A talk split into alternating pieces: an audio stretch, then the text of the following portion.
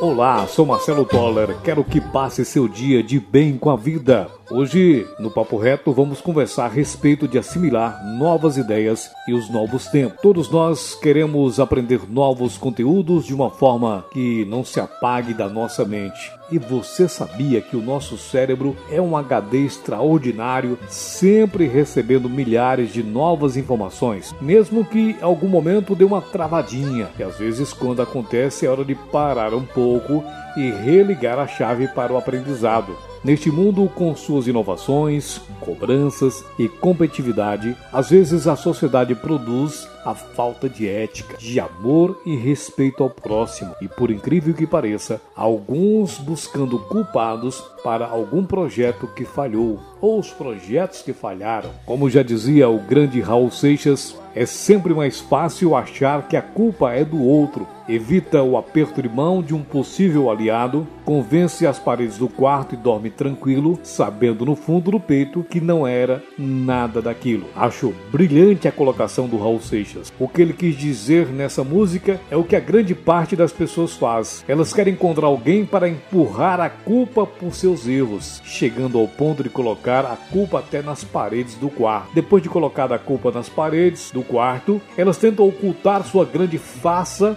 e só então conseguem dormir. Minha amiga e meu amigo, infelizmente, uma grande parcela da sociedade está vivendo em suas prisões por não admitir seus próprios erros. Ficam aprisionadas em uma prisão interior, uma prisão da consciência. E quando a consciência fica presa, os prejuízos na vida dessa pessoa podem ser muito graves. O maior e o melhor remédio para curar o mal de colocar a culpa no outro é a sinceridade. Uma pessoa transparente, ela mostra realmente como ela é, sem máscara, sem fingimento, sem subterfúgios. É muito fácil achar que a culpa é do outro. Você que está acompanhando esse podcast, o caminho da determinação tem no percurso a sinceridade e autenticidade. E não é um caminho fácil, mas ande na estrada da dedicação e persistência, diferente daqueles desonestos que vão pela estrada que já está construída, que leva para o caminho cheio de pedras tortuosas e de espinhos, que na maioria das vezes leva ao arrependimento e ao sofrimento. Se você errou, seja honesto com você mesmo e